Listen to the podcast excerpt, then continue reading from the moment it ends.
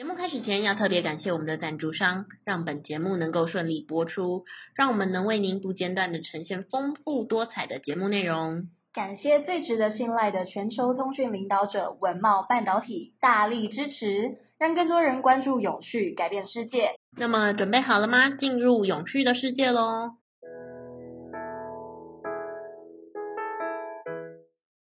欢迎收听 ESG This Week。我们每天会为您带来重要有趣的 ESG 永续新闻，希望透过本节目提高大家对 ESG 议题的认识，引导大家关注永续发展，共建世界公民新未来。Hello，大家好，我是 ESG 世界公民数位治理基金会的 Angela。Hey，大家好，我是 ESG 永续思维学院的 Helly。学院致力协助你在 ESG 变革中成为机会领先者。那今天有四则精选的新闻要跟听众朋友分享。第一个部分会是巴西将建立碳市场的减碳。那第二个呢会是 APEC 通过公正能源转型原则。第三个呢会是碳费征收延一年，二零二五年再征收。那第四呢，员工对福利无感的四大原因。那第一个新闻就是有关这个巴西将建立碳市场的减碳嘛。那路透社近期报道说，巴西政府将建立一个受监管的碳市场，对大公司设定碳排放上限，并向从事碳抵消活动的这个本土企业提供保护。那这个巴西的资深官员拉斐尔他就有说明，此次送往国会的立法案将建构新的碳市场，并对每年碳排放超过两万五千吨的这个二氧化碳当量的公司设定碳排放的上限。嗯，没错。那这个拉斐尔的资深官员呢，也进一步的说明说，这项法案在碳排放上限虽然呢会打击石油还有天然气公司，以及肉类包装商与钢铁、水泥还有铝生产商，但受影响的企业呢只占巴西全部企业的零点一 percent，但在碳排放产生上呢，却是占巴西将近一半的碳排放量哦。嗯，第二则新闻是讲到关于这个 APEC 通过了公正能源转型原则的部分。那亚太经济合作会议第十三届的能源部长会议近期在美国的西雅图召开，全体会员国一致同意通过 APEC 公正能源转型原则，呼吁各国在制定能源转型政策的时候，应该要去兼顾经济成长和社会公平的福利，确保企业、机构或社区的韧性。那对此呢，台湾环境规划协会理事长赵家伟就说明，这是 APEC 第一次提出公正能源转型原则，台湾必须要去更积极的重视，才能建立与国际对话的合作基础。那目前呢，台湾能源部门还是以传统的事后补偿方式居多，比如说像是电厂的回馈金机制，以公正转型精神来说，其实相当的敷衍。那他也呼吁政府提出更扎实的政策，在前期规划启动咨询对话，全面考量能源开发需求以及对区域的影响，以回应国际目标。另外，因为在这个 APEC 的会议期间，因为这个资源或是发展的程度不同，各国难以就这个电力部门无碳化及加速甲烷减排的议题达成共识。根据会议主席声明，相关倡议包含在二零三五年达到零碳电力占比七十 percent，以及二零三零年达到甲烷排放量较二零二零要减少五十 percent。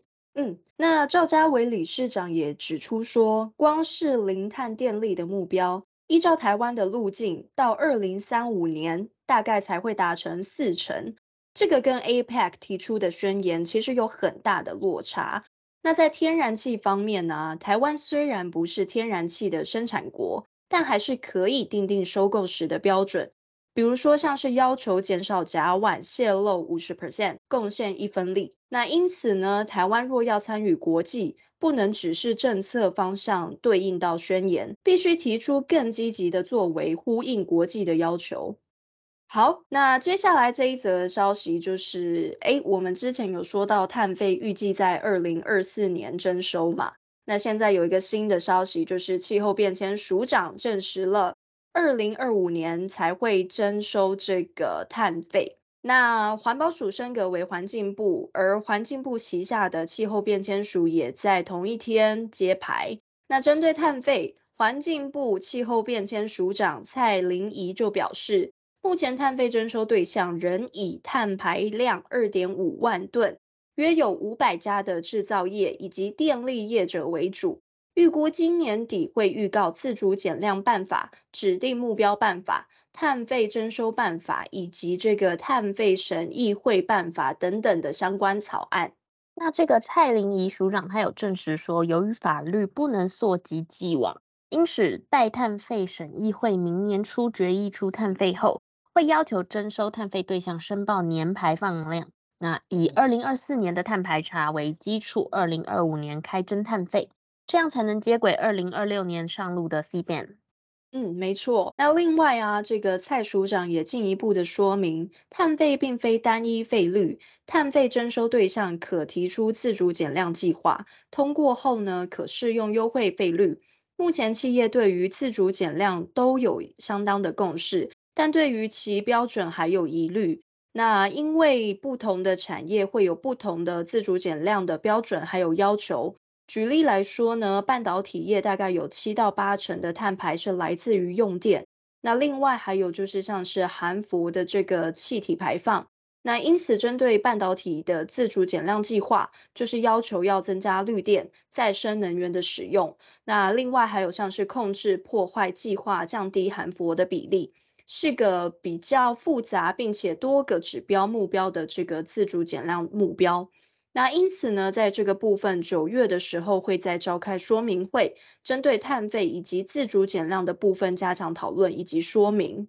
好，那最后一则新闻是在讨论这个关于员工福利的部分。在七月初的时候，黑莉，你记不记得有一个新闻闹得蛮大的，是关于这个白饭？哦，我记得白饭之乱嘛。对，那简而言之，其实他就是说，有一群学生到热炒店用餐的时候，看到说哦，白饭免费，结果他本来是店家的好意，但是因为这个白饭它不是随时都能够马上补上的，所以就在网上留下负评，进而造成了一番混乱。嗯，对。那现在这样子的现象，有人把它拿来比喻成企业的员工福利措施，这有没有很特别？有。那当企业你认为其实是额外提供的福利，并没有一定要面面俱到的时候，其实久而久之，员工会习以为常，甚至认为这就是应该的。那一旦你出现疏失，就容易衍生出抱怨。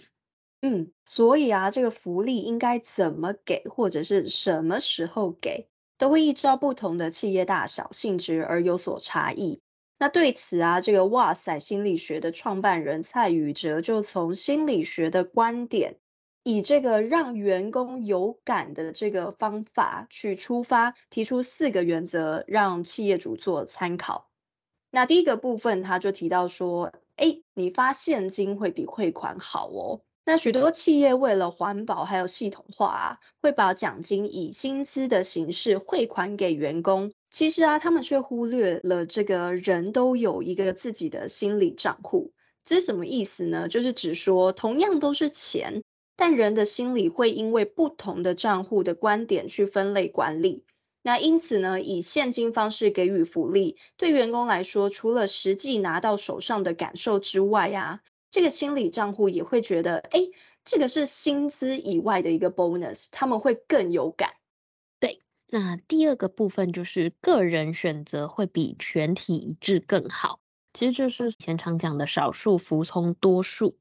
那在福利上面其实是不适合用这样子的方案的哦。福利其实应该要去考量所有人的需求性，有需求你才会觉得有价值。目前在员工福利的选择上面，有不少的企业都改变推出了各种不同的方案，让你能够在补助的范围内做自由选择。甚至是高价的行程也能够透过补助来满足员工。嗯，没错。那第三个部分呢，就是诶，雪中送炭比锦上添花还要好。这是什么意思呢？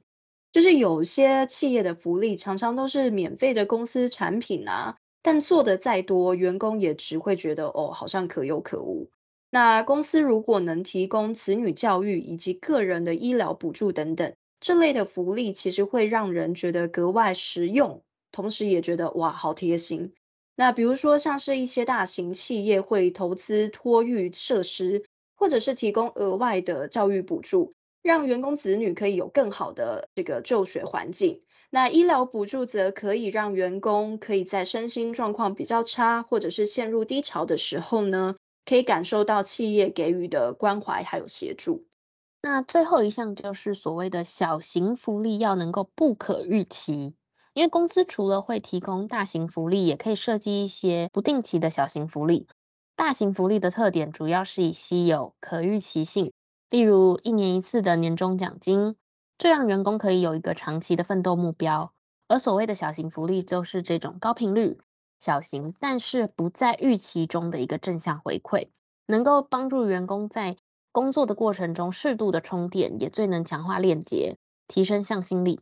那主管们即便只是临时发起的聚餐活动，或是请喝饮料。其实对于士气的提升都有不容小觑的效果哦。嗯，没错。那尤其像是第四点啊，刚刚 Angela 有提到的，如果是小型福利的话，其实非常重要的一件事情是不在预期中的这个正向回馈。因为一旦你变成了预期中的这个正向回馈的话，就会有点像是白饭之乱的这个导致的原因，就是可能员工最后会觉得说，哎，我在预期之内，我觉得你应该在这个时候应该要给我一些福利啊，但是怎么没有呢？那可能后来就会衍生出相对应的小小抱怨哦。所以呢，这个小小的 idea 也给企业主参考一下喽。我觉得最重要就是不要让员工产生一种失落感。嗯，没错。好啦，那我们今天的这个 ESG This Week 就到这边结束，那我们就明天见喽。明天见喽，拜拜。拜拜。